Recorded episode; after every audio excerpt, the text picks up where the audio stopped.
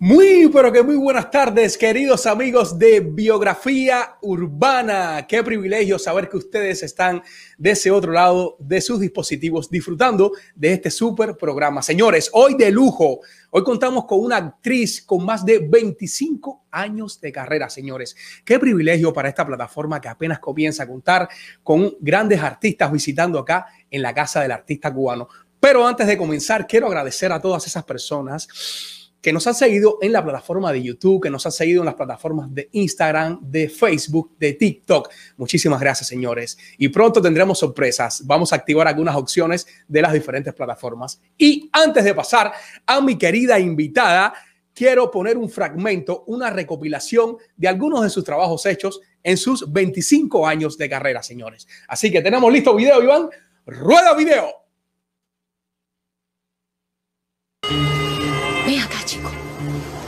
Yo no tengo derecho a tratar a cualquier persona, a cualquiera, de cualquier sexo. No. Ah, no. Con mi dinero no. Ah, no. En estas cuatro paredes de mierda no me da la gana. No me grites. Te grito porque me da la gana. ¿Qué cosa es? ¿Tú quieres ver cómo grito más alto? No, Lino, por favor. Lino, por lo que más tú quieras. La niña. Yo también los engañé. Mi padre no se murió en Angola como yo les dije.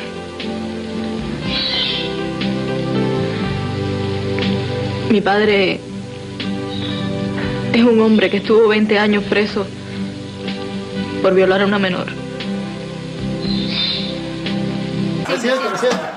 Mire, eh, Silvio, usted no está mal de la vista. Ajá. Nosotros le hemos hecho 14 mil pruebas oculares y usted está perfectamente bien.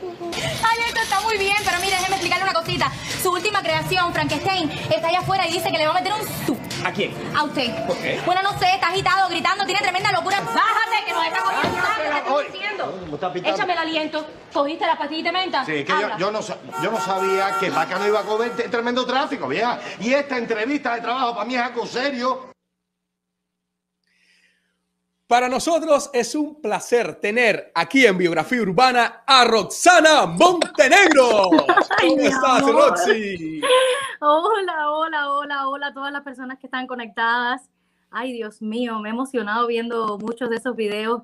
Junior, gracias por esta invitación. De verdad me siento muy agradecida y muy contenta de estar aquí en tu, en tu programa. Y pensar que llegamos aquí por un video que le hice a Ramositín. Así mismo es, así mismo es. Y yo agradecido contigo y con el universo porque no sabes el privilegio, el placer, la alegría que me da poderte Ay. tener aquí sentada a ti con la gran carrera que tienes, pero además de eso, la calidad humana que tienes, que desde que nos empezamos a comunicar la primera vez, eh, me di cuenta de la naturalidad que tienes y cómo recibes a las personas en tu vida de una manera única. Así que muchas gracias por darnos esa oportunidad a nosotros y estamos muy contentos con tenerte de ese otro lado en esta entrevista. Gracias. Pues, Roxy, eh, comienzo preguntándote, eh, desde muy pequeña comenzaste a sentir el- e- este deseo de actuar, llegó a tu vida, Sí, ¿Desde qué edad? em, bueno, yo creo que desde pequeñita, como casi todos los niños, siempre jugábamos a algo y éramos maestros y éramos em, eh, médicos y éramos todas las profesiones del mundo. Yo recuerdo que cuando yo tenía como 7, 8 años, le comenté a mi mamá que yo quería ser actriz. Eh, yo soy de Camagüey, entonces mi mamá me dijo, mira, tenemos un problema porque las pruebas para Elisa es cuando tengas 18 años, entonces tienes que esperar a- a ese momento. Mientras tanto, eh, yo quiero que estudies otra cosa, algo que te guste, alguna carrera que esté relacionada, y decidí estudiar música. Entonces fue cuando entré a la escuela de música, estudiar guitarra. Primero eh, me presenté a las pruebas para piano y me suspendieron porque tenía los dedos muy cortos. Y resulta que entonces dos años después me Wow. aprueban para guitarra. No importaron los dedos, pero la diferencia. Sí, entonces em, de guitarra me gradué de nivel elemental, siendo, además siempre fue muy buena estudiante, eh, eso se lo agradezco a mi mamá, mi mamá siempre me enseñó a, a ser buena estudiante y fui título de oro, de hecho eh, me presenté a un festival internacional de guitarra, obtuve el primer lugar y con eso me dieron un pase directo a nivel medio. Pero cuando llego a ese momento, mm, me entero que estaban haciendo las pruebas de actuación para la ENA, la Escuela Nacional de Arte, y que estaban en Camagüey. Y yo le dije a mi mamá, mira, yo cumplí contigo, tú me pediste que yo estudiara algo relacionado, yo estudié música, pero esta es mi oportunidad, yo me quiero presentar a las pruebas y si las apruebo, pues me quiero ir a estudiar actuación a La Habana. Llegaron las pruebas, éramos 300 y tantos de Camagüey, o sea, la competencia era bien reñida. había muchísimos chicos con talento allí que, que, que tenían un montón de oportunidades. Y nada, pasó que quedamos cinco de Camagüey y nos fuimos a La Habana, nos enfrentamos con un montón de, de personas más allá, de, de chicos también súper talentosos y, y, quedé. Y entonces comencé con mi larga trayectoria de estudiar actuación. Nadie de mi familia es artista, no tenía ni la menor idea de, de nada. Yo simplemente sabía que yo quería ser actriz, pero yo no sabía cómo funcionaba, ni, ni qué era lo que había que hacer, ni entendía absolutamente nada del sí mágico, ni de, ni de nada de esas cosas de, de Stanislavski, ni Grotowski, ni nada de eso. Claro, claro. Oye, pero qué espectacular. Eh, han habido algunos artistas, como en el caso de, de Ariel Texido, que estuvo acá con nosotros también, que también eh, viene solamente de una manera empírica. Eh, uh -huh. En su familia tampoco hubo nadie que, que, manejara partes artísticas. Y en tu caso veo que, que se repite. Ya cuando entras a la escuela, ¿cómo recuerdas esta etapa estudiantil tuya? ¿Cómo te desarrollaste? Eh, yo, ese fue, a ver, yo estaba acostumbrada a estar becada, porque ya cuando había estudiado música, pues me había tocado estar becada y ya estaba, ya estaba lejos de mi, de mi mamá. Pero el irme a La Habana, el, el verla solamente, por ejemplo, una vez al mes o una vez cada dos meses, eh, fue uno de los choques más grandes que tuve al irme a estudiar actuación. Me sentía como que un poco rara, ¿no? Estaba muy fuera de mi entorno y, y todo. Eh, había muchas chicas que estudiaban conmigo, por ejemplo, que sabían muchas cosas y yo recuerdo un día que fuimos a un festival de cine y yo estaba con una chica, Jenny, una de las que estudió conmigo, que es de Ciego de Ávila, a quien le mando un beso porque seguramente va a ver esta entrevista. Y yo recuerdo que estábamos viendo una película y ella me decía, eh, qué buen trabajo de actuación tiene ese actor, qué orgánico, eh, que esta chica no me convence, es un poco inorgánica. Y yo la miraba y yo me quedaba así como, ay, como ella sabe, qué cantidad de conocimientos tiene, yo estoy tan perdida. Entonces fue como que ir aprendiendo poco a poco, dar los primeros pasos dentro del mundo de la actuación. Tuve un profesor excelente, Raúl Alfonso, a quien le debo muchísimo eh, en mi carrera como actriz, porque fue un profesor súper estricto, eh, le encantaba que, que, fuéramos muy cuidadosos con, con nuestros trabajos. De hecho, eh, yo siempre digo que mi carrera eh, profesional comenzó antes porque él incluso cuando estábamos estudiando nos presentaba a, a, festivales de teatro, o sea, como si fuéramos profesionales y tuvimos siempre ese rigor de, de hacer las cosas bien. Yo recuerdo algo que él me enseñó cuando íbamos a, a ensayar una obra.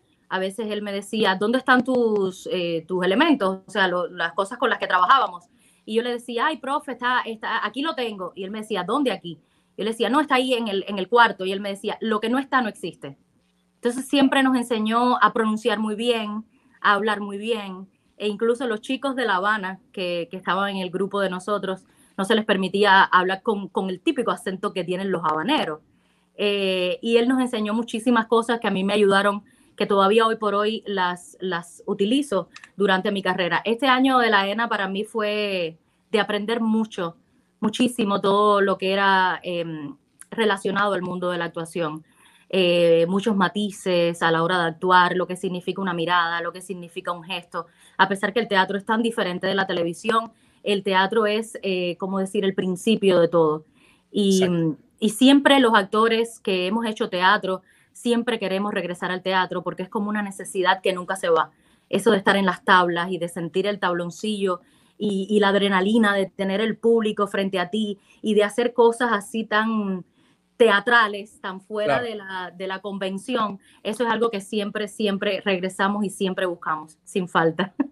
Yo recuerdo, yo recuerdo allá en mi, en mi etapa de, de, de, teatro musical que hacía en el anfiteatro de La Habana Vieja con Alfonso Menéndez, que es un gran director, al cual le mando un fuerte abrazo si, si está viendo esta entrevista o si la ve después.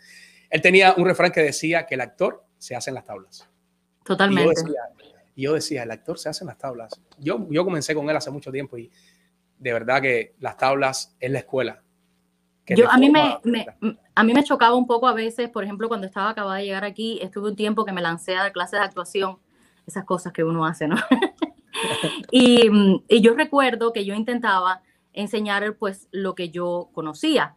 Y, claro. y los chicos con, con, los que serían, qué sé yo, 6, 7 años más jóvenes que yo, me decían, pero eh, fe y sentido de la verdad, ¿para qué me sirve eso a mí? Yo me paro en cámara y levanto las cejas y ya estoy molesto, o, o pongo la cara así mm. y ya estoy, eh, no sé. Entonces, yo me quedaba como que no sabía cómo darle explicación porque yo decía, O sea, eh, tú puedes tener un talento que nace contigo, pero ese talento se educa, se forma. Creo que, Claro, claro, creo que eso pasa con todos los profesionales, no solamente con los Es correcto. E independientemente que tú hagas televisión o que hagas cine, que son totalmente diferentes, el lenguaje que se usa es muy diferente.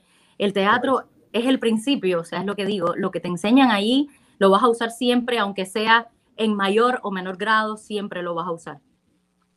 Así es. Roxy, eh, ¿tuviste experiencias como otros actores que estando estudiando eh, te cayeron o llegaron a ti proyectos en los cuales tuviste algún problema en la escuela a la hora de trabajar? Porque No, sí he escuchado algunas historias de esas, ¿no? No, para nada. O sea, yo estuve, mi, mi carrera fue muy, muy graciosa. O sea, digo muy graciosa porque fue como, tuvo, era como una montaña rusa, ¿no? Em, estudiando en la ENA, eh, solamente hice un teleplay que hacía un personaje pequeñito, con Ricardo Becerra, un camagüeyano también. eh, pero no, no, me, no me chocó para nada con la escuela porque tuvimos creo que uno o dos días de grabación nada más. Cuando yo me gradué es que aparecieron los grandes proyectos, los grandes castings, que el primer casting que hice fue para Enigma de un verano, eh, Mm. por cuestiones eh, de, de, de la vida. Yo no me enteré del callback, o sea, el callback como, es como el segundo llamado que te hacen después que pasas el primer casting, ellos te aprueban y lo que sigue se llama callback. Eh, yo no me enteré de ese callback porque llamaron a la escuela y como el teléfono estaba en la oficina y nadie lo contestó, en fin, no me enteré de ese callback, pues eh, no, no pude continuar porque el director asumió que yo no estaba interesada en el proyecto. Y lo lamenté muchísimo porque creí que era el fin del mundo, que, ay, que de repente iba a terminar todo y que yo no iba a poder hacer el proyecto y nada. Yo, ese es el ejemplo que siempre pongo cuando, cuando le digo a las personas que no hay que desesperarse, que eh, es yagua que está para ti, no hay vaca que se la coma, ni leñador que la recoja, como decimos los guayiros. porque inmediatamente apareció doble juego. Eh, doble juego llegó a mi vida y fue un reto gigantesco. Yo siempre he sido gordita, yo nunca he sido una mujer, una niña delgada. eh, siempre he sido la típica criollita de, de muslos, de toda curvilínea. Rellenita.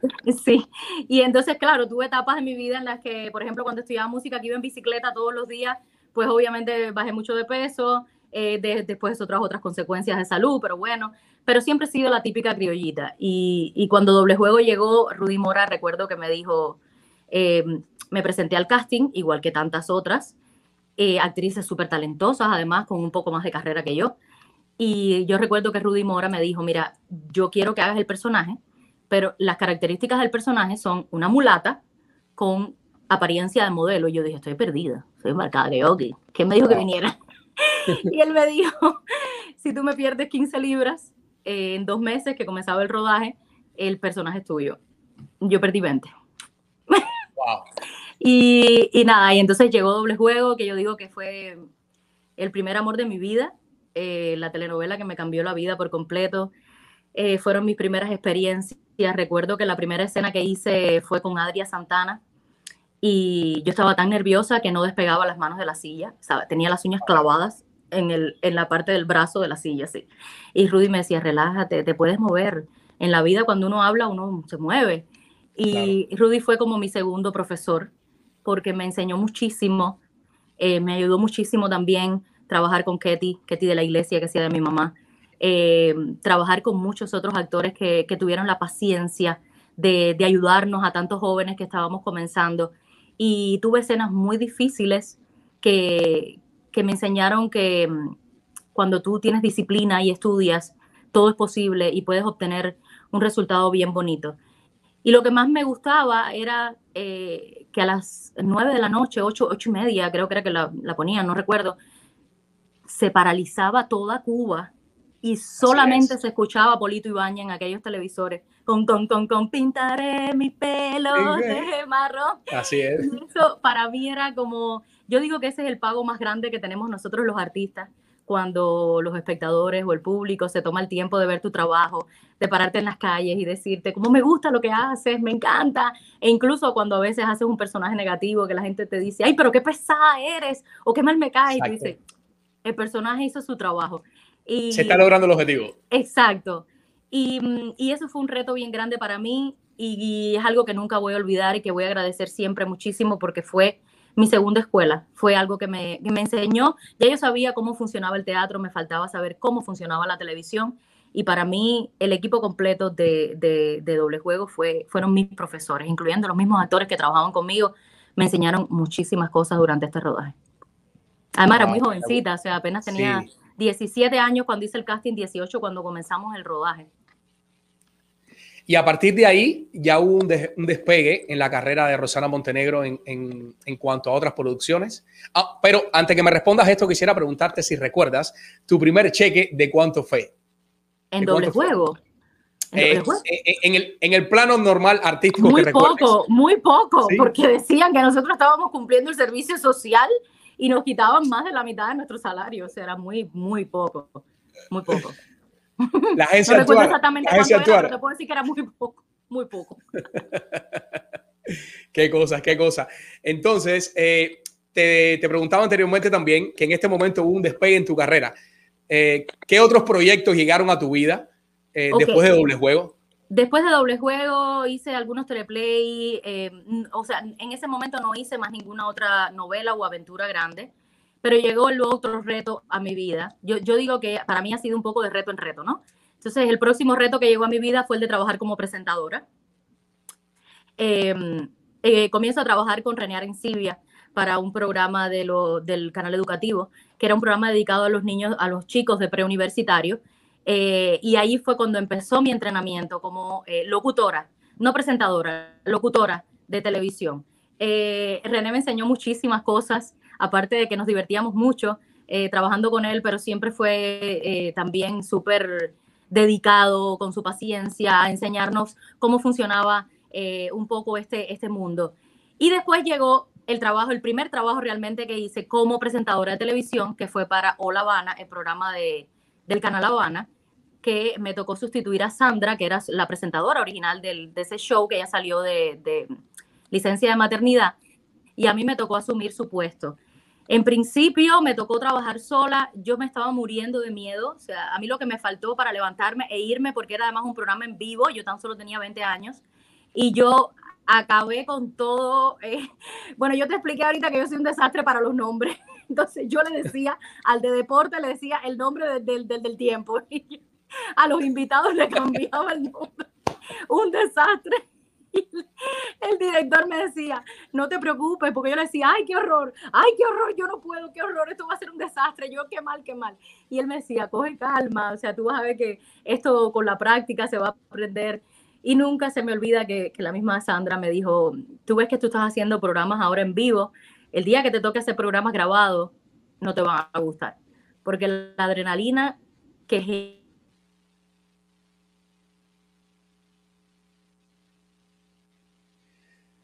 ¿Sí me escuchas? Sí, pero no te veo. Ahora sí te veo. ¿Ahora sí me ves? Me veo, sí. Así, Sí, así. sí, te ves, sí te Eh, ves. la, Sí, sí. la adrenalina que genera, que genera un programa en vivo, pues eh, es algo que, que realmente no se olvida. Y es verdad, tenía toda la razón. Y ya llegó un momento en el que yo me sentía súper relajada, ya después me tocó trabajar con Ray Díaz, que era, es un locutor que además tiene una carrera grandísima y fue mi, mi bastón, o sea, fue la persona en la que me empecé a apoyar. Ya con él después hice otros proyectos también como presentadora. Y, y ya, ahí sí ya, como decimos los guajiros, me trepé en el burro, empecé a darle palo y dije, dale, para allá. Tú sabes Ahí que, sí tú sabes que, tú sabes, disculpa que te interrumpa, ahora que mencionas a Ray Díaz, Ray, Ray Díaz eh, trajo consigo todo este, toda esta euforia por, este, eh, por esta parte eh, de producciones eh, a mi vida. Yo eh, estaba alejado de esto y un día él se mi esposa también trabajó en el canal Habana eh, Ah, hace algún tiempo y ella trabajaba con Ray Díaz y yo recuerdo que cuando él estaba acá en Miami, él nos contactó a nosotros para trabajar en un proyecto, un canal cristiano, donde me dijo a mí, me hace, me hace falta un camarógrafo. Y yo no, nunca en mi vida había tocado cámaras. Y yo le dije, no, vale, me monto en el tren. Y así fue como empezó este deseo por el mundo de las cámaras y de producir eh, trabajos independientes como tal. Por- me, me vino a la mente ahora y agarré tu tiempo, discúlpame, para contarte No. este, No, este es además pedacito. tienes, tienes toda la razón, porque hoy por hoy, a ver, en la época de nosotros, si tú eras actriz, eras actriz, te dedicabas a aprender tu libreto, a estudiar tu personaje y pararte delante de una cámara. Hoy por hoy, las actrices se crean su propio stand-up comedy, o sea, lo escriben, sus propios monólogos, los escriben, los producen, los dirigen. Ellas mismas se crean la, la plataforma, eh, lo editan, o sea, hoy por hoy tú eres dueño de prácticamente todo y si aprendes a hacerlo es. todo, es una herramienta que, que tienes a tu favor y es poder.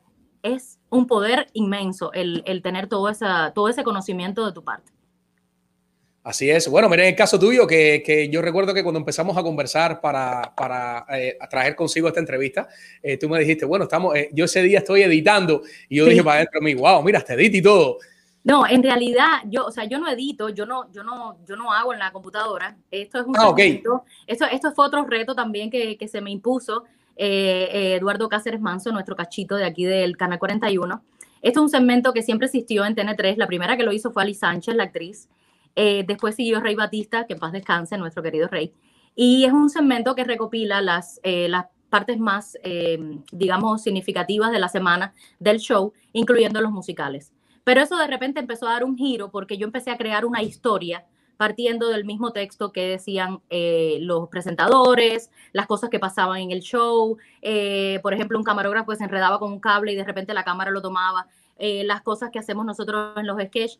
Y empecé a crear todo. Yo creaba una historia que, por ejemplo, estábamos hablando de que Ramón Cipín eh, se iba a casar conmigo, por ejemplo. Entonces hacíamos toda esa historia y todo el mundo hablaba en función de. Todo era inventado, obviamente pero eso me toma que yo tengo que ver todos los programas y anotar, fulano dijo en tal bloque del día tal, en el segmento tal, en el minuto tal, tal cosa. El otro dijo tal cosa en tal lado, en tal lado. Los musicales lo quiero del minuto 5 al minuto 6, 5, 0.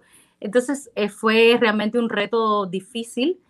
Yo este segmento lo hacía con eh, Rey, cuando Rey hacía este segmento, Rey Batista, yo hacía con él el de la silla caliente, yo grababa eh, lo que era la biografía de los invitados, o sea, yo era la que grababa en off. Eh, fulano de tal nació en tal ciudad, en no sé qué, en tal fecha, y todo eso. Y al fallecer Rey, que yo digo que eso él me lo dejó en herencia, eh, Cachito se me acerca y me dice, ¿tú te atreves a hacer todos estos segmentos? Y yo me quedé así como, y mi mamá siempre me decía, tú di que sí primero y después lo arreglas por el camino. Y yo, y así, yo dije, sí, sí, sí. Pero no sabía la candela que me estaba metiendo. Ay, mi madre. Pero sí, los primeros días fue un estrés muy grande eh, porque realmente no estaba perdida, todavía no sabía cómo funcionaba. Pero hoy por hoy, aparte de que me agota, sí me agota mucho. Por ejemplo, ayer mismo yo me fui del canal a las 12 de la noche visionando todos estos programas y yo entré a las 9 y media de la mañana, terminé de editar a, la- a las 2 de la tarde. O sea, a pesar de que me agota, eh, lo disfruto. Y cuando termino de ver el segmento, yo digo, ay, Dios mío, yo hice esto. Ay, Dios mío, qué rico. Y qué gratificante es, eh, Roxy, cuando tú ves eh, un hijo tuyo de esta manera, porque cada trabajo que uno saca, yo lo veo, vaya, como algo que nace de uno. Y entonces eh, quisiera... Y me pasaba, Sí, disculpa que te interrumpa, es que también me pasaba eh, cuando empecé a hacer eh, lo de la silla caliente, las entrevistas que le hacíamos a las personas que venían, eh, yo les hacía el collage. o sea, yo tomaba, por ejemplo, si era un actor, yo hacía más o menos lo, lo mismo que tú estás haciendo para tu programa, yo buscaba trabajos y le hacía todo el collage, si eran músicos lo mismo, eh, con la Wikipedia, que es como nosotros le llamábamos, tenía que buscar fotos de archivo que Niurka Noya, la productora, era la que mi mano derecha porque me ayudaba muchísimo con eso de buscarme todas la- las fotos. Y cuando yo terminaba de armar todo ese trabajo, que además era mucho trabajo, el ver al invitado sentado en esa silla decir, ay, qué lindo, ¿quién hizo eso? Ay, como me gusta, ya era como para mí como, ay, Dios mío, qué bien, qué bueno, lo hice bien. Wow. Eso es muy, muy gratificante, de verdad. Pues fíjate que tenemos acá eh, un segmento de saludos donde recopilamos unos saluditos para ti de personas que te quieren muchísimo. Y tenemos listo saludo, Iván. Vamos a rodar esta primera ronda de saludos. Mi Rosy querida, estoy en el Museo de Arte Moderno de Nueva York. Y me he tomado el momentito para hacerte un video porque sé que hoy nuestro querido amigo Junior te va a hacer la entrevista. Yo sé que tú vas a disfrutar tanto como yo este momento y ya, te mandamos un beso muy grande. Aquí en Nueva York no me puedo quitar la máscara y menos acá adentro. Un beso muy, muy grande y muchas cosas lindas te deseo siempre. Te quiero mucho. Chao. Oh. Hola Rosy, eh, me alegro mucho que estés invitada a ese programa para dar a conocer tu carrera, tus éxitos, eh, como ser humano que eres una persona excepcional. Eh, Ay, siempre que llegas aquí a maquillaje llevas con una sonrisa, dándonos a todos una buena vibra increíble.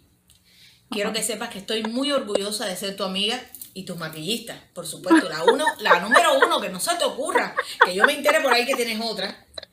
Me alegro mucho, cariño, te lo mereces porque eres buena hija, eres buena compañera. Muchos éxitos y bendiciones. Tu amiga maquillista. Tan linda. Oye, un saludito para Roxana Montenegro, que sé que hoy le está entrevistando biografía urbana. Así que hemos Javi. compartido bastante tiempo, no directamente, porque a mí me toca escribir y a él le toca, ¿cómo se llama? Actuar lo que uno escribe. Pero sí, nada, Roxy, te mando un besito. Y eres, sé que eres una excelente persona, excelente actriz. Y nada, muchos éxitos, cosas lindas y que la gente siga disfrutando de tu entrevista ahí con biografía urbana. Ay, qué lindo, Javi. Oye, muchísimas gracias a estas personas que nos hicieron llegar sus saludos Ay, con mucho sí, amor para. Roxana. Oye, te hago otro cuento ahora que, que vi a la maquillista.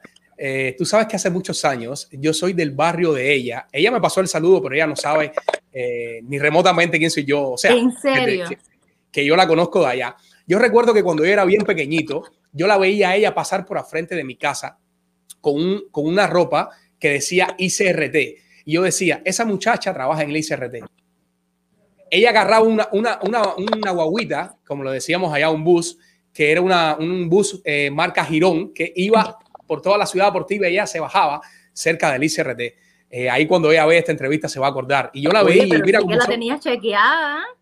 No, pero ahí te das cuenta cómo son las cosas de la vida. Y hoy día, en algún momento yo la vi en el canal 41, yo me acordé de ella y, y ahora llegó a las redes sociales, le pedí un saludo para ti y ahora la estaba viendo y me estaba acordando y dije, le hago este cuento a Rosana para que veas cómo es el mundo así de pequeñito. ¿eh? Es un pañuelo, es un pañuelo.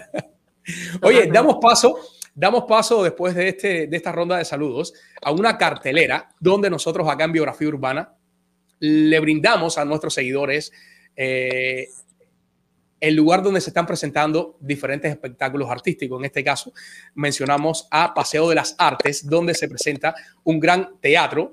Eh, tienen obras como La señorita Margarita, Una buena mamá, No maten al gordito, que es lo que está pa' ópera. Manual de un amante y Entre el cielo y el consultorio. Y también la agrupación Timba Life se está presentando el sábado 8 de agosto a las 7 y 30 en La Mesa Restaurante. Así que ustedes saben, señores, no hay motivos para quedarse en casa y no disfrutar del buen teatro, del buen arte que se ofrece aquí en Miami.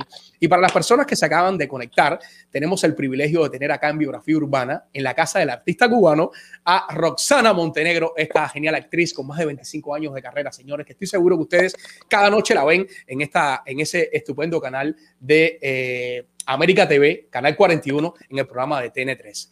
Roxy, eh, ¿en qué año decides salir de Cuba y mediante qué vía? Bueno, eh, yo, eso fue algo que, que yo me tomó mucho por sorpresa. Eh, yo me voy de Cuba en el año 2007 y salí de Cuba porque eh, mi ex esposo, con el que yo estaba casada, eh, llevaba, él y su familia llevaban 12 años esperando la salida, la reunificación familiar, y le llegó estando nosotros recién casados. Esa es la razón por la que vengo para acá, para Estados Unidos, esa es la razón por la que yo, o sea, toda mi familia aún está en Cuba, porque yo simplemente vine con la familia de él para acá, para, para Estados Unidos. Yo recuerdo que eh, yo vine, nosotros tuvimos una anécdota muy, muy simpática, no, bueno, no, no, no fue simpática, la verdad. Eh, nosotros unas semanas antes de, de, venir para acá, ya él había entregado su casa y todo, estábamos eh, quedándonos en casa del que era mi suegro, en casa de algunas amistades y tal. Nos robaron el pasaporte con la visa americana Oh. y con todo. Eh, fue un infierno. Nosotros tuvimos que volver a ir otra vez. Eh, o sea, ubícate, nosotros nos íbamos un martes y el viernes anterior fue cuando pasa todo esto. El sábado tuvimos que salir corriendo a volver a hacer todos los pasaportes, tuvimos que comunicarnos con la embajada. Eh, gracias a Dios y a la Virgen de la Caridad, que yo siempre le agradezco. Yo digo que mm, yo siempre, yo estaba muy temerosa de decidirme o no, pues por, como digo, toda mi familia está en Cuba, lo que más quiero en mi vida, que es mi madre, está en Cuba, y, y siempre tuve mucho miedo de qué iba a hacer. Y yo siempre decía, Dios mío, dame una señal, dame una señal, qué es lo que debo hacer cuando pasa todo esto. Eh, recuerdo que nosotros el sábado salimos corriendo, tratamos de conseguir el, el, que nos hicieran otra vez los pasaportes, nos logramos comunicar con la embajada, la embajada nos explicó que podíamos ir el lunes a una entrevista, logramos llegar el lunes a la entrevista, para no hacerte la historia larga, el martes a las eh, 4 de la tarde, nosotros teníamos otra vez la visa en el pasaporte. Wow. De hecho, cuando llegamos a inmigración para que nos dieran la, la, famosa carta blanca, aquella que se usaba en aquel tiempo, ellos nos raspaban el pasaporte porque decían que la visa era falsa, que a nadie le podían haber dado una visa otra vez en tan poco tiempo. Yo digo que ese fue el milagro que, que, que a mí me tocó vivir, eh, la pregunta que estaba haciendo. Eh, yo creo que el día más duro de mi vida fue ese día que me despedí de mi mamá en el aeropuerto. Yo creo que ese es el día más duro para todos los cubanos que nos toca emigrar y recuerdo que me senté en el avión, iba con mi sobre amarillo y me senté casi al final del avión pegada a la ventanilla y estaba llorando y abrazada así a mi sobre amarillo, estaba eh, muy, muy triste. Y, el piloto salió de la cabina y vino donde yo estaba, un piloto venezolano además, y me dice, vas por primera vez a los Estados Unidos, ¿verdad? Y yo le digo, sí. Y me dice, esta es la mejor decisión que has tomado en tu vida, este es el paso más grande que has tomado en tu vida y a partir de ahora eh, verás que, que, todo va a estar bien y que todo va a ser para bien. Y bienvenida a suelo americano. Y todo el mundo se levantó en el avión y empezó a aplaudir.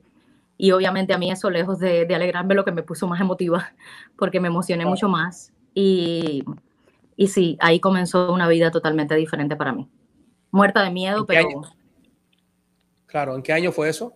En 2007. Yo vine para acá en noviembre del 2007, eh, cinco días después de mi cumpleaños.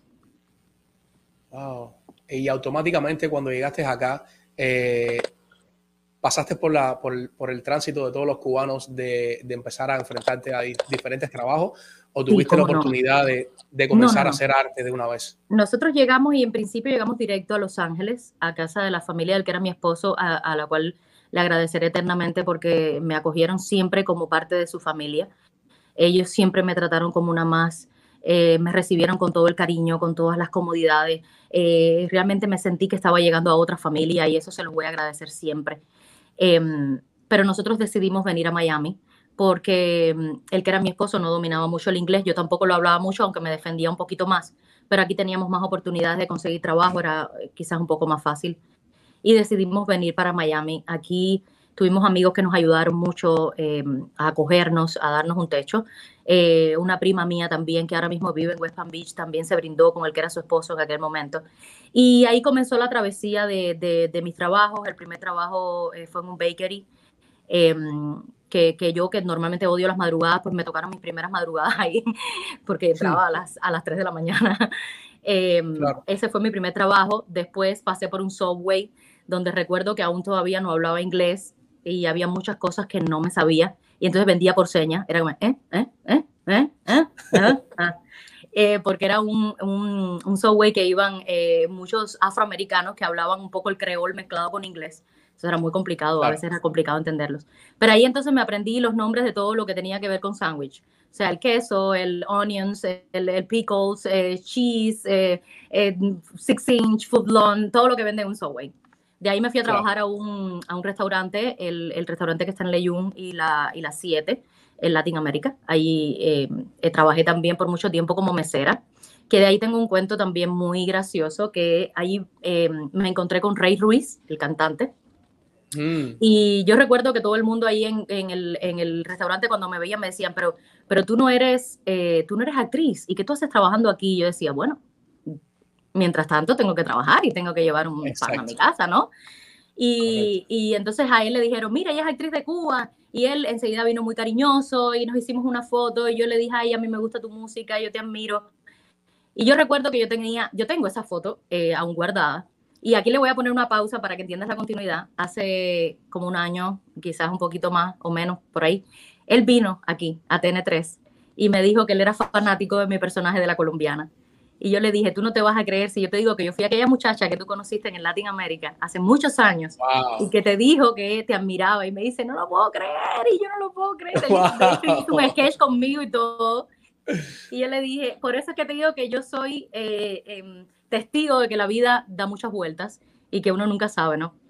Eh, bueno, saliendo de ahí del, del Latin America, empiezo a trabajar en Benevisión Productions, gracias a, a Arquímedes Rivero, a Isabel Vega, a Valia, que era en aquel momento mi manager, y mm, gracias a Dios llegué, hice el casting para la primera telenovela que, que se llamaba Valeria, tenía un personaje muy pequeñito, a Arquímedes le encantó mi actuación, me citaron para la, la, próxima novela, y cuando empecé a hacer, recuerdo que era lo que llaman ellos una cachifa, que es como decir una, una, mm, eh, una ama de, de casa, perdón, una sirvienta de la casa, ¿no? Eh, yo sí. recuerdo que, que se me había escrito para, para cuatro o cinco capítulos nada más. Esa fue la segunda novela, que era Alma Indomable.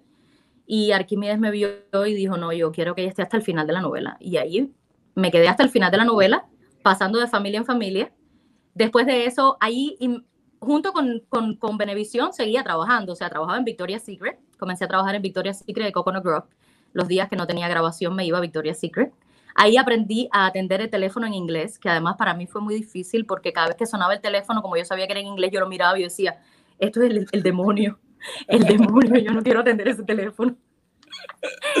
y ahí aprendí entonces todo lo que era de ropa y tal. Conjuntamente estudié en la Beauty Schools of America eh, y me hice especialista de, em, de piel, o sea, em, de em, full specialist, como le llaman ellos, o sea, yo eh, hago faciales, hago uñas, menos pelo, todo lo demás. Eh, todo esto grabando las telenovelas con Venevisión.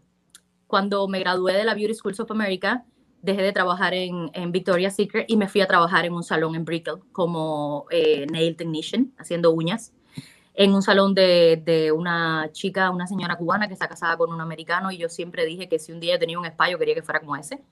Y con ellos aprendí mucho también. Ahí eh, estuve trabajando hasta que me pasaron luego al, al, w, al GW Mary Marquis, que está frente al, al Mandarín en Brickell. Y ahí empecé a trabajar haciendo faciales y todo eso. Todo eso era junto con las novelas de Venevisión. Junto con las novelas, wow. Después de Alma Indomable, logré mi primer contrato con Venevisión haciendo eh, la telenovela Sacrificio de Mujer. Eh, allí logré mi primer con- eh, contrato trabajando con Eduardo Capetillo, el mexicano. Y después volví otra vez con, con Venevisión, eh, con otro contrato en, eh, eh, esta, esta última siempre se me olvida el, perdón, mi primer contrato fue con Pecadora, Pecadora. Y después vino Sacrificio de Mujer, que fue la, que, la última telenovela que hice con Venevisión. Ya después vine para acá para el 41 con TN3 en el año 2011 y aquí estoy. Wow, espectacular, pero qué trayectoria, Roxy. Y te hago una pregunta. eh, eh, siempre he escuchado en el, en el tema artístico acá, desde que, bueno, desde que salí de Cuba en el año 2012, eh, el tema del acento. ¿Cómo, cómo fue en ti- para, para Roxana Montenegro el tema del acento eh, cubano? Mira, Sabemos que los, que, que los, que los, que los, eh, los camagüeyanos tienen una dicción espectacular, pero ya el acento como tal, ¿cómo, cómo lo dominaste? Mira, yo primero, mi mamá siempre me decía, aquí no llegues diciéndome Cuba, Gabón y Cuba, ella es Gabón y Cuba. Entonces yo me acostumbré siempre, además de que te expliqué que mi profesor de actuación, como era a la vez el profesor de voz y dicción, era como muy estricto con eso, ¿no? Ok. Cuando yo llego aquí me dicen, ¿tú sabes hablar inglés? Y yo le digo, no, un poco. Me dice, aprende a hablar mexicano primero y luego aprendes a hablar inglés. Y yo digo, ¿por qué? Me dicen, para el acento, por el tema de las telenovelas. Yo llegué, yo no estaba en condiciones de pagar un coach. De hecho, yo empecé a estudiar en el, en el college, empecé a estudiar inglés y tuve que dejarlo porque obviamente tenía que o estudiar o trabajar, las dos cosas no podía. Y yo, yo dije, yo no voy a pagar un coach, o sea, yo no tengo dinero para pagar un coach y empecé a ver mucha telenovela mexicana, eh, mucha telenovela mexicana.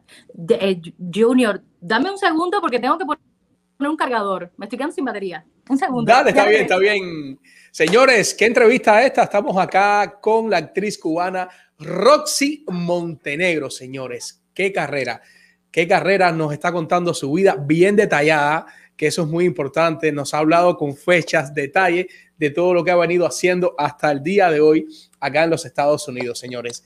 Eh, Roxy Montenegro, una genial actriz cubana, en estos momentos eh, se desempeña en diferentes papeles en el canal 41 en América TV. Así que usted no se puede perder de lunes a viernes, señores, a Roxana Montenegro interpretando muchos personajes, entre ellos uno muy famoso que la caracteriza a ella, que hoy le voy a pedir un pedacito de esa colombiana con un acento espectacular, señores.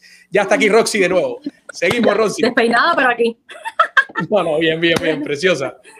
Eh, bueno, ¿dónde me quedé? Me, está- me estabas hablando de, Oh, de los... entonces el tema del coach. eh, Exacto. nada, me puse a ver mucha telenovela, mucha telenovela también. Yo siempre desde pequeñita tuve mucha facilidad para los acentos. O sea, yo iba a, a la casa de, de mi familia en Las Tunas y regresaba hablando como tunera. Me iba a mi familia a Holguín y regresaba hablando como holguinera. Siempre se me pegaron mucho los acentos. Al empezar a trabajar con Venevisión, pues obviamente se me pegó muy fácil el acento de, de más bien de los venezolanos, porque trabajaba con muchos venezolanos más que mexicanos. Pero siempre lo bueno que yo tengo es que ellos no podían adivinar nunca de dónde yo era, porque siempre era muy complicado que cada vez que llegaba un casting me preguntaba, ¿de dónde eres? Yo cubana. Y ya eso era como un prejuicio. O sea, ya decir Exacto. que uno era cubano en aquella época era como complicado.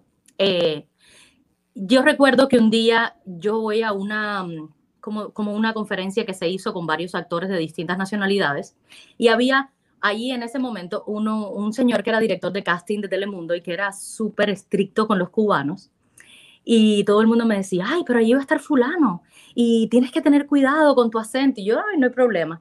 Recuerdo que hicimos la, la, aquella, aquella conferencia, era como una clase tal, y él pregunta algo con respecto a la actuación yo me levanté y di una explicación de lo que, bueno, de mis conocimientos. Y él me dice, qué bien, ¿de dónde eres? Y yo le digo, ¿de dónde cree usted que yo soy? Y me dice, ay, no sé, venezolana. Y yo digo, no, colombiana, no, mexicana, no. Ay, no sé de dónde eres. Le dije, yo soy cubana. Y el problema es que siempre eh, eh, está como el mito de, de, de que todos los cubanos eh, hablamos alto o de que todos los cubanos eh, hablamos de una manera en especial. Nosotros tenemos, nosotros tenemos nuestro swing particular, nuestra sabrosura, nuestro toque. Por eso somos cubanos. Pero eh, también sabemos que hay momentos en los que podemos ser de una forma o de otra. Y, y eso nos caracteriza. Así es, así es. Y eso es muy importante tenerlo presente. Eh, hay muchas personas, muchos act- actores que se limitan un poco con el tema este del acento en, en- en emprender, en darse paso a diferentes proyectos y simplemente eh, cuelgan los guantes, como decimos nosotros, Ujú. y se dedican a hacer otras cosas, ¿no? Eh, Roxy, ¿cómo llegas a América TV? A América TV llego por eh, New Canoya, la actual productora, que todavía es mi productora el día de hoy. Eh, el que era mi esposo le dice, mira, eh, mi esposa es eh, actriz, le enseño una foto, ella se la presenta al- a la dirección que estaba en aquel momento y nada, ellos me llaman para hacer este trabajo en, en TN3. Otro reto más en mi, vida, yo jamás en mi vida había hecho humor, yo no me considero una actriz humorista, para nada. Yo me considero una actriz, más dramática que otra cosa, pero simplemente una actriz, no humorista. Y yo llegué cuando vi trabajar actores como Yubran Luna, Cole, Ali Sánchez, Así. Saharis. Eh, casi no estaba en aquel momento conmigo en TN3. Eh, yo decía, Dios de mi vida, qué vergüenza que yo estoy haciendo aquí, yo no sé. Dios, ellos me ayudaron mucho, tuvieron mucha paciencia para enseñarme. eh, de ellos aprendí muchísimo. Eh, después, pues obviamente trabajé, después tuve el, el placer de trabajar con Casín, eh, Vladimir Escudero, Bonco, Juan Espinosa. Después todo ello, Ramón Citín viene conmigo también desde, de- desde el principio de, de TN3. Y, y realmente trabajar con ellos fue una escuela. Cada día aprendí algo diferente. Eh, cada día aprendí a, tener más la rapidez de, de- de contestar con un chiste algo, eh, de, de salir de estas situaciones así en vivo, que generan un programa en vivo. Y, y siempre lo digo, o sea, para mí ellos son actores humoristas. Y yo simplemente aprendí de ellos y trato de hacerlo lo mejor que puedo, pero no me considero una actriz humorista. Wow. Oye, pero ha sido, ha sido un reto grande eh, América TV por el, por el, el- lo que te prepara como actriz a ti a la hora de improvisar y a la hora de salir de cualquier circunstancia, porque te vemos cada noche improvisando, ese es la, la, la gran opción que tienen ustedes improvisar. Imagino que le- les pongan el tema, ustedes ensayan, ¿no? Imagino antes de salir al show. Sí, ensayamos, pero nosotros los sketches los leemos dos horas antes del vivo, se ensaya ahí mismo, o sea, se monta el sketch, se ensaya y ya de luego vas al vivo. Hay días que, por ejemplo, nos hemos quedado sin apuntador y a esa hora hay que improvisar. Después llegó Cachito con, con los musicales que teníamos que cantar, bailar en vivo. Y eso fue otro reto que, ¡ay! Todo lo que pasaba aquí que nadie se imagina. Eh, no te puedo explicar. Yo, yo tengo por ahí un musical bailando una polca rusa que por poco le meto la cabeza una columna. Aquí ha pasado de todo, pero uno más, o menos aprende a... Yo recuerdo que el primer musical que nosotros hicimos en vivo, que, fuimos las chicas juntas, estábamos, eh, era Ali, Sahari, Yori y yo, si, no- mal no recuerdo, éramos nosotras cuatro, y recuerdo que se nos escuchaba la voz, sobre todo a nosotras que era la primera vez que cantábamos en vivo, regresa a mí, otra vez. Porque nos estábamos muriendo de miedo, de nervios. Porque decíamos, y si nos desafinamos, y si nos caemos, y qué pasa. Pero eso, lo bueno que tiene un, un programa en vivo es que tú dices, ya después de esto no le puedes tener miedo a nada. No, no, no, para nada. Eso te prepara con unas armas increíbles. Eh, Roxy, eh, ¿has tenido experiencias de, de rivalidad en, en, en, trabajos tuyos con tus compañeros de, de trabajo, valga las redundancias? Yo creo que en todo trabajo siempre hay rivalidad, se reconozca o no. Yo creo que en todas las profesiones siempre hay rivalidad. La, la, la, competencia a veces genera también buenos resultados. La competencia a veces también te ayuda a que te superes, a que seas mejor, Así a decir es. qué me está faltando aquí, eh, eso es lo que quiero hacer. Eh, yo lo único que nunca he estado de acuerdo ha sido con las rivalidades desleales o eh, con comportamientos ya un poco más mezquinos, digamos, por lograr claro. una competencia. Pero yo creo que sí, que en todos lados existe un poco de rivalidad, siempre. Siempre yo creo que en todos lados uno eh, tiene alguna competencia o, o, ve a alguien como una competencia. Yo creo que eso es normal. Así es, así es. No, y, y como mismo dijiste, te da la, la, el escalón a ti de exigirte mucho más a la hora de crear. Y eso es muy importante. Claro que sí. Eh, vamos a nuestra uh -huh. segunda ronda de saludos, con unos saludos de personas que te quieren muchísimo acá. Tres saludos tengo por acá, dos saludos tengo por acá. Así que, Iván, rueda saludo. Rosana Montenegro para mí es una persona muy especial porque nos unen muchas batallas juntos, muchas escenas juntos. Ellos nos tenemos un apodo que te lo diga ella. Eh, Roxy, te mando un beso grandísimo. Eh, sabes que estás siempre en mi corazón y, y bueno, pronto nos veremos en, en, la vida y en escena. Te quiero un montón, eres una guerrera y te admiro muchísimo. Beso. Tan bonito. Mi Roxy Bella, Ay, qué alegría me dio cuando la gente de biografía urbana me dijo que iban a entrevistarte y bueno, me pidieron que hiciera este videito saludándote y yo encantado de verdad porque hace mucho tiempo que no compartimos juntos, pero te extraño muchísimo, muchísimo, muchísimo y recuerdo eh, todos esos momentos lindos que, que, siempre pasamos juntos. De verdad, tenemos que planificar para tomarnos un, cafe, un cafecito, para Ay, no. ver a Nutella, que también se extraña. Y bueno, te mando muchos besitos, te quiero mucho. El videito tiene que ser cortico, pero eh, por lo menos es un saludo con mucho cariño, con mucho amor, de verdad, de corazón. Te quiero, mi Roxy. Tan bello, tan bello. Gracias, Ariel, y a Héctor por estos dos grandes saludos que me mandan para eh, Roxy Montenero. Oye, ¿quién es Nutella? Bueno, primero te digo, el, el, el, apodo que Ariel y yo nos tenemos es Tremendón y la Tremendona. Así nos decimos nosotros. Eh, la primera vez que, que, trabajamos juntos fue en una obra de teatro y honestamente eh, Ariel fue de esas personas que apagan los fuegos. Yo estaba muy nerviosa, era la primera obra de teatro que hacía aquí y trabajaba con Marta Velasco, con Zully Montero, que eran grandes de, de la actuación y yo me sentía como muy novata en medio de todo aquello y yo recuerdo que Ariel siempre me decía, oye, relájate, tranquila, que todo va a estar bien y me ayudó muchísimo y después hicimos un montón de cosas juntos, pero realmente nos hicimos muy buenos amigos y entonces él siempre me fastidia con eso, de hecho cada vez que él me escribe me dice, oye, tremendona, y yo le digo, dime, tremendón, y entonces se quedó, se quedó ese apodo así entre nosotros. Eh, Nutella es mi mascota, es una conejita que recogí de la calle hace seis años. Sí, eh, yo venía de hecho del canal de, aquí de América TV, iba para mi casa de noche y ella se puso delante del carro. Y yo pensé al principio que era un gato, hasta que ella se levantó en dos patas y levantó las orejas y yo dije, es un conejo. Pero bueno, ella siguió y yo seguí. Yo venía hablando con una de mis mejores amigas y le digo, oye, se me acaba de parar un conejo delante del carro y me dice, ¿por qué no bajaste y lo, lo agarraste? Digo, oye, si me muerde. Me dice, no, no, no, eh, acércate a ver cómo reacciona. Di la vuelta a la manzana y regresé y cuando regresé ella se volvió a parar delante del carro. Yo digo que ella me escogió a mí, no yo a ella. Y me bajé, pregunté, ¿esto de, este, ¿es alguien es dueño de este conejo? ¿Alguien es dueño de este conejo? Y todo el mundo me decía que no. Yo me la acerqué, ella me olió las manos, la cargué, en aquel momento no sabía si era hembra o macho, y la puse en el asiento de, del chofer. Y me la llevé para mi casa y aprendimos juntas a convivir. Yo no sabía cómo se criaba un conejo, de hecho me comió un sofá, eh, le comió la, camisa a Jorge Ferdecaz, el actor amigo mío. Él, ella hizo muchos estragos. Después logramos adivinar que era hembra y entonces yo desde un inicio dije, te llamarás Nutella, o sea, hembra o varón, porque eh, Sofía, la hija más grande de Ali Sánchez, eh, cuando era pequeñita yo me quedaba muchas veces con ella y ella tenía un conejito de mascota que se llamaba Nutella. Y recuerdo que el conejito había que dárselo para dormir, para comer, para ir al baño, era como una obsesión con Nutella.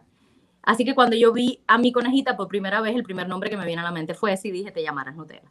Y hasta el sol de hoy ha sido mi mayor compañía, ha sido mi mayor alegría, eh, es muy cariñosa.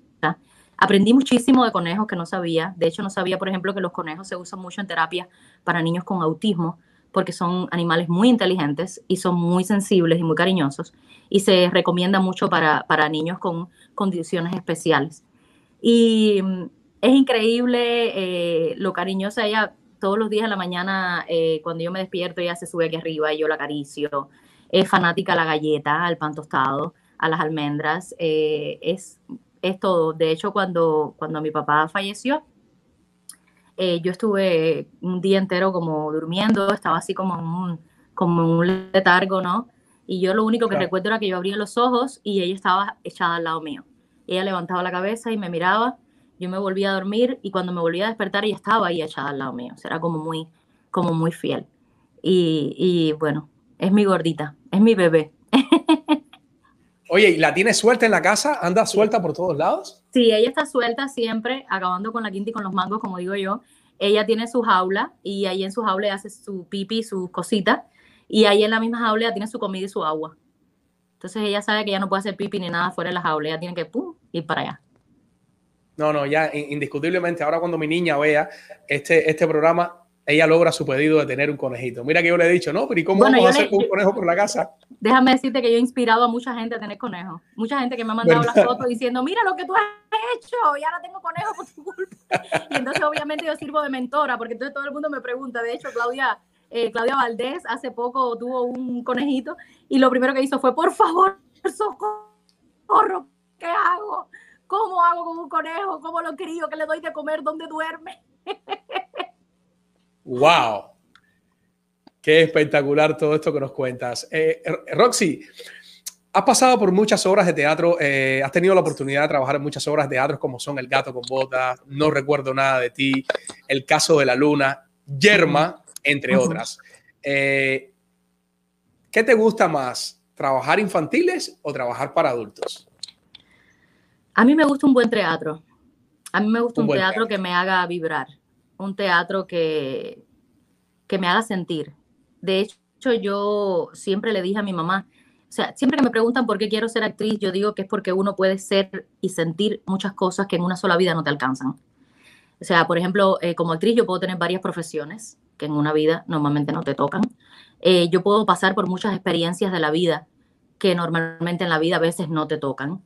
Entonces, eso me pasa con el teatro. Yo digo que, la televisión es lo que es más inmediato, el cine es lo que es más inmediato, pero el teatro vamos a sentirlo. Entonces me gusta todo aquello que me hace vibrar. Eh, es una de las razones principales por las que siempre eh, escojo una obra de teatro. Em, de hecho, una de las últimas obras que hice fue Un juguete para mi mujer, que es un texto de Rolando Tarajano, él mismo la dirigió. Y, y mi personaje, a pesar de que era una comedia, eh, era un personaje con el que me sentía tan identificada.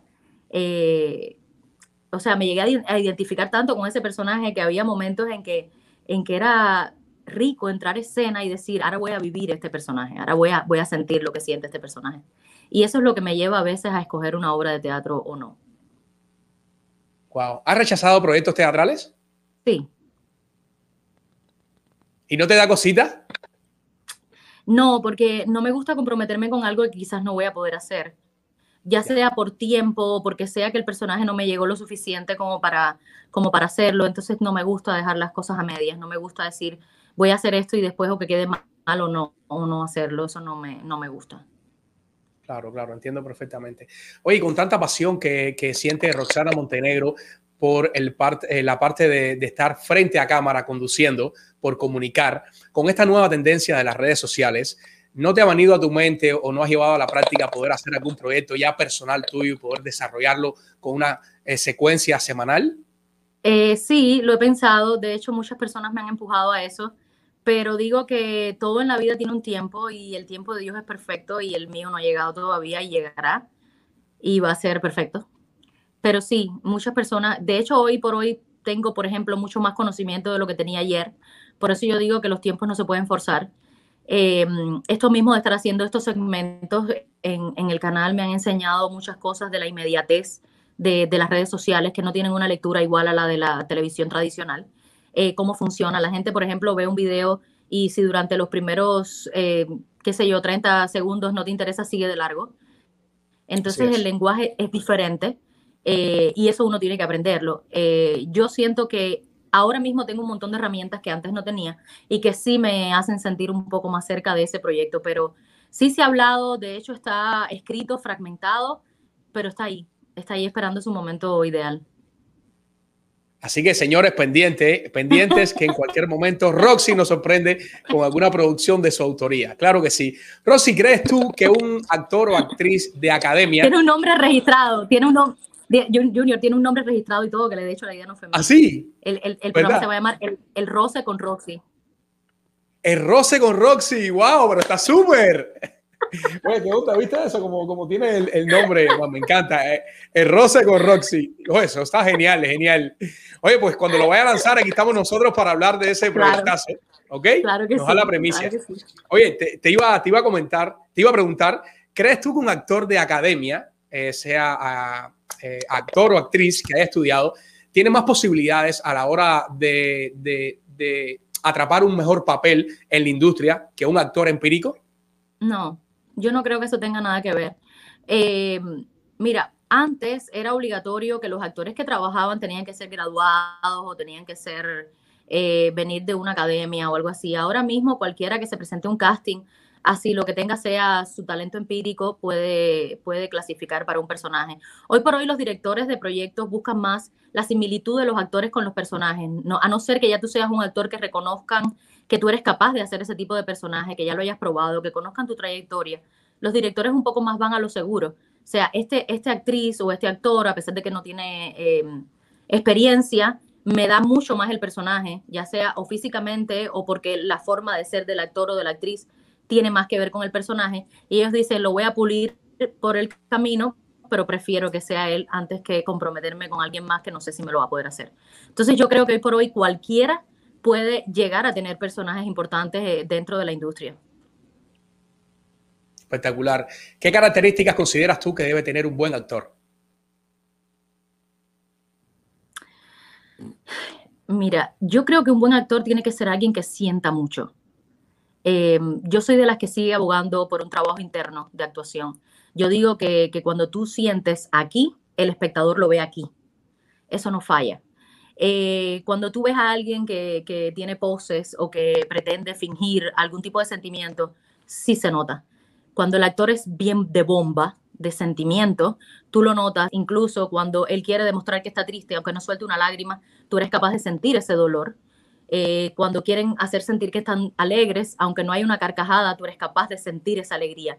Entonces, eh, uno de los trabajos más recientes que he visto, por ejemplo, que me ha marcado mucho, ha sido el trabajo de, de la película del Joker, eh, que desde que fui al cine, eh, yo dije, eh, él, él, se va a llevar ese, ese Oscar, eh, ese Oscar le pertenece, porque no hay nada para mí más delicioso y creo que le pasa a la mayoría de los actores eh, que han estudiado y que conocen quizás estas cosas, que ver un trabajo de actuación y disfrutar cada gesto, cada mirada, cada silencio, cada pausa, cada movimiento. Y él era como una danza dentro de aquella película que tú no podías dejar de mirarla.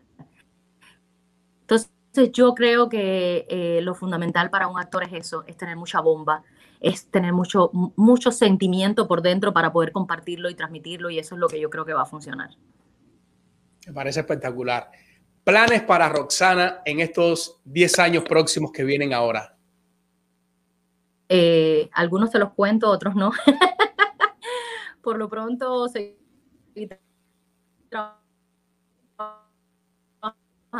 mucho.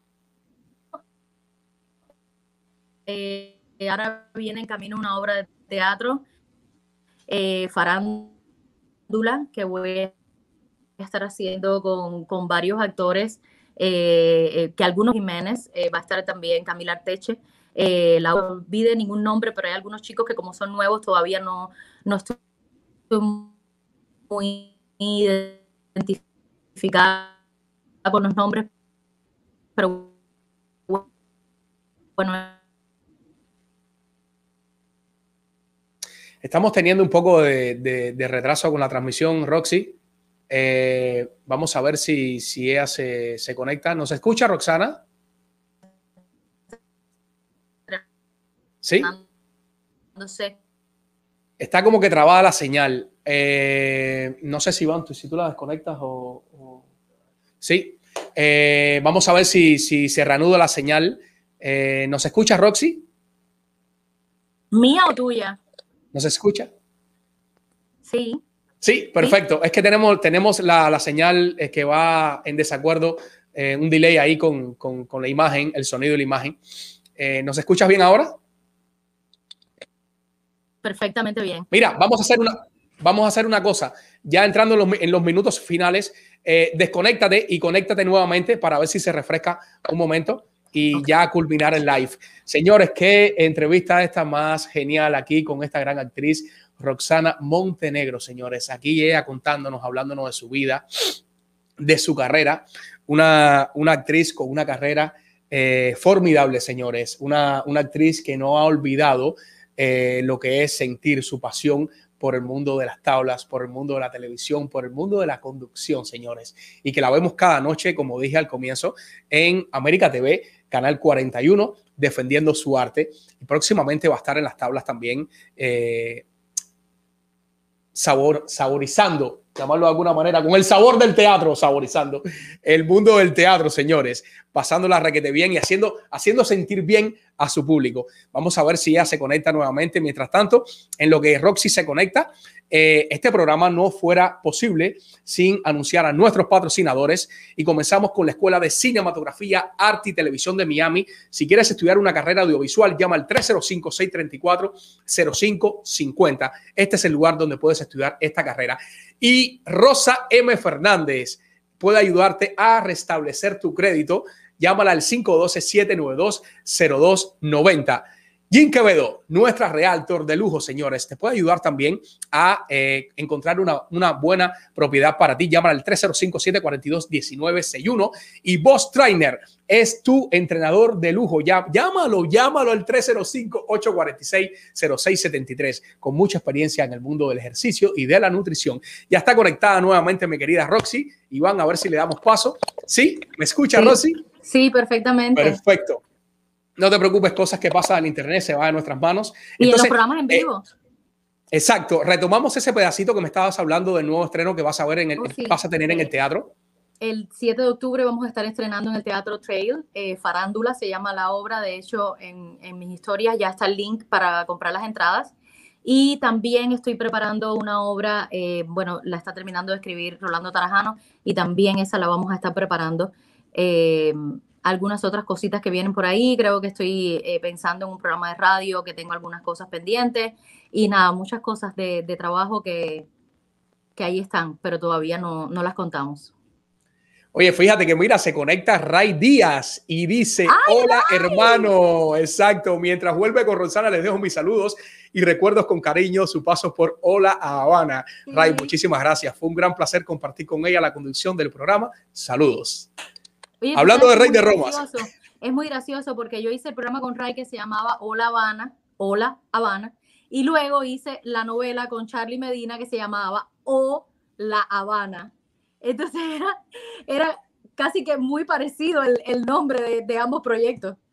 Exacto, ¿no? Y en algún momento tuviste que, que- que- que mencionar eh, el nombre eh, de Hola Habana. Sí, de hecho, en una entrevista, entrevista. que me hace eh, Abelito, él me dice, bueno, antes decías Hola Habana, ahora dices O La Habana. Hay muchos mensajes por acá. Se conecta Rosa María Fernández, excelente programa y artista. Un saludo para ti y tu equipo. Muchísimas gracias, Roberto Bello. Camagüey es una provincia de artistas. Roberto Bello pone por acá, excelente artista. Eh, pone Corazoncito Jesús Cerviño. Fernanda Chao, hermosa y bellísima artista. Muchísimas gracias, Gracias. Fernanda. Saludos para ti. Este programa tiene un buen contenido. Te queremos, Biografía Urbana. Muchísimas gracias. Y el saludo de Ray Díaz. Estamos súper contentos con esta genial entrevista y con todos estos saludos para nuestra querida actriz Rosana, Fer- eh, Rosana Montenero. Te iba a decir Rosana Fernández. Roxy, ya finalizando acá eh, esta súper entrevista. ¿Qué le falta a Rosana por hacer? Mucho. Muchas mucho, cosas. Mucho. Uf, un montón. Ahora, sí te puedo decir algo. eh, hay algo que sí quiero hacer ahora aquí en tu programa, si me lo permites. Claro Eh, sí. Como todos sabemos, Cuba está pasando por un momento súper difícil y, mm, y es inevitable no sentir el dolor que sienten todos nuestros hermanos, tanto los que están en la isla como los que nos toca estar del lado de acá eh, haciendo lo que podemos, pero muchas veces sintiendo la impotencia de no poder hacer mucho más.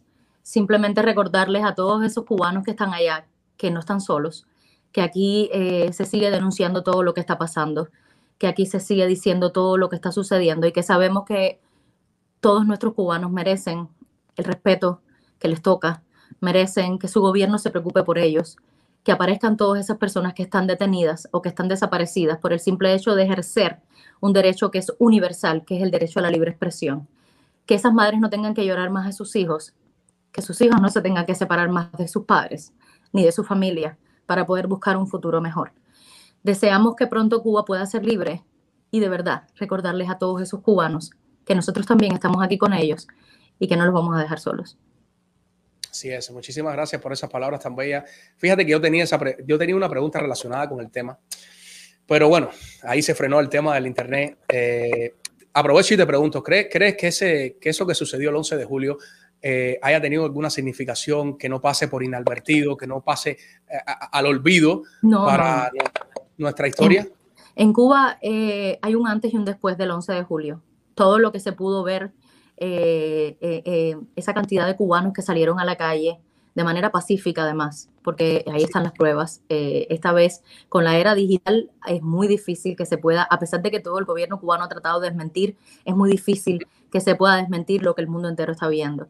Esos cubanos que han salido a la calle a exigir lo que merecen, lo que les toca, que no han tenido miedo, sobre todo generaciones jóvenes, que han salido de todo tipo de profesiones, de todo tipo de, de razas, que han salido de todo tipo de estratos sociales, el, el que más tiene y el que menos tiene. Lo mismo mujeres que hombres, que además me he quedado sorprendida con las agallas que tienen nuestras mujeres cubanas. Realmente han demostrado una valentía increíble.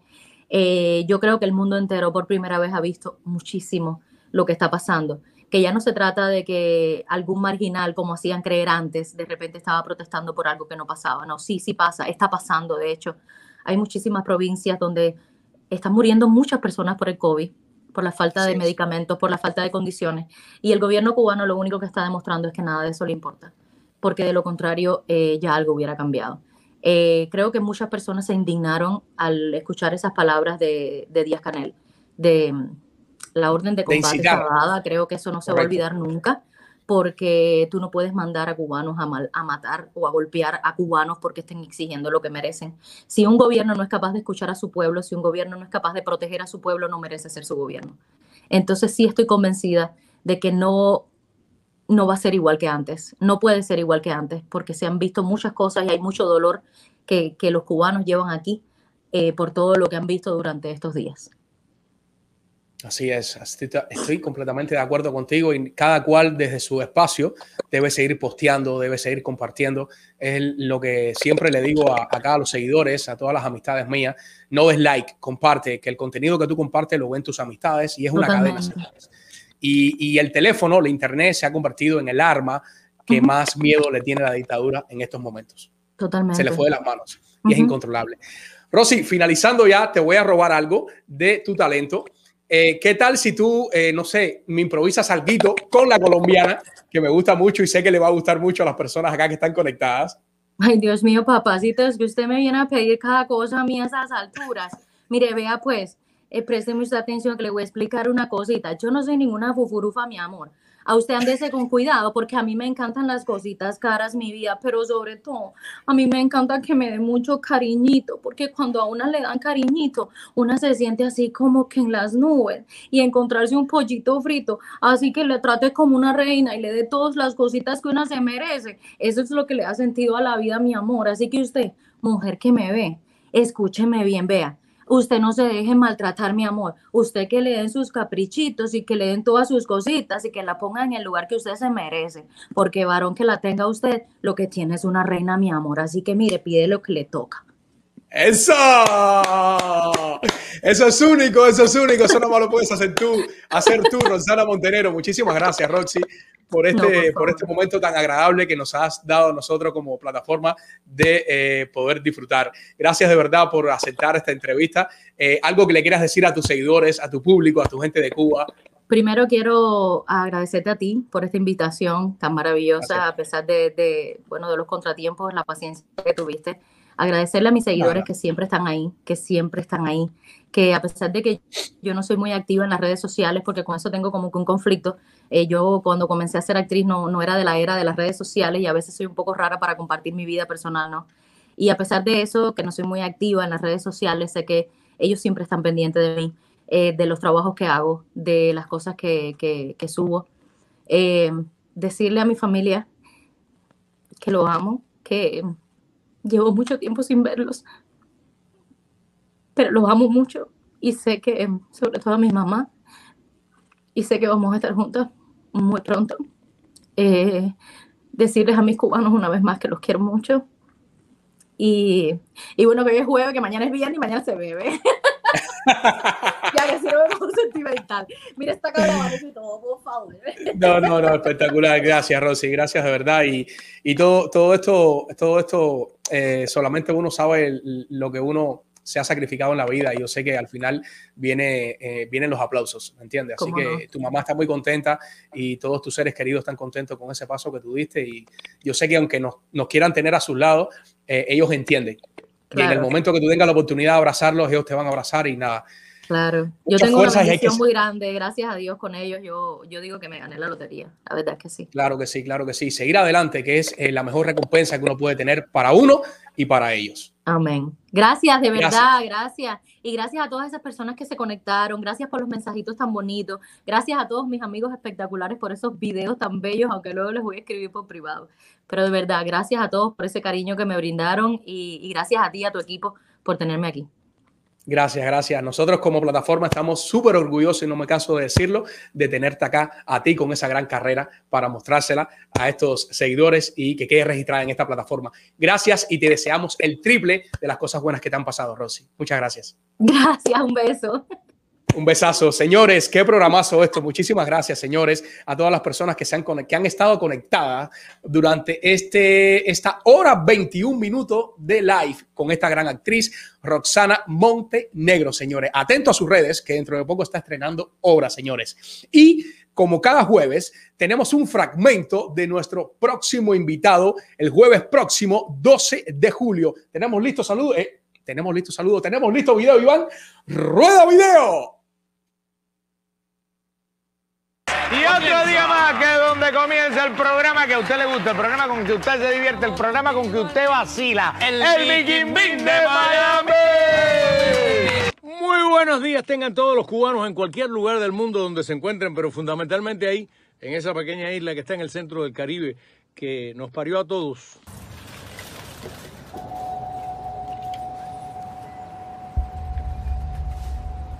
Bien, Mauricio. Mauricio, tío Ramón. El que torturó a sus padres y a mí en la prisión.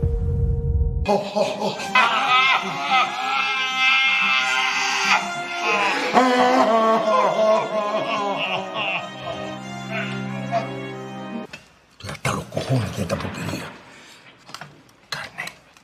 Si tan solo pudiera comerme un trozo de carne. Y no esta mierda que nos meten hasta por los ojos. Ya usted sabe, querido amigo, querida amiga que nos sigue, que está viendo este programa y que lo va a ver después, no se puede perder el próximo live, el jueves 12, a este super actor Gilberto Reyes, eh, un actorazo con una carrera increíble. Además, viene a hablar de su más reciente estreno, un libro, señores. Sí, porque el hombre escribe también. Así que no se puede perder esta entrevista del próximo jueves. Señores, gracias de verdad. Les recuerdo que nos pueden seguir en las redes sociales, en YouTube y en todas las plataformas de podcast como Biografía Urbana, en Facebook, TikTok y Instagram como Biografía Urbana 1. Así que abrazos y bendiciones y gracias de verdad, señores. Recuerden que nosotros sin ustedes no somos nada. Queridos amigos, recuerden que si su día le va genial es porque están suscritos a este canal. ¡Nos vemos! Oh.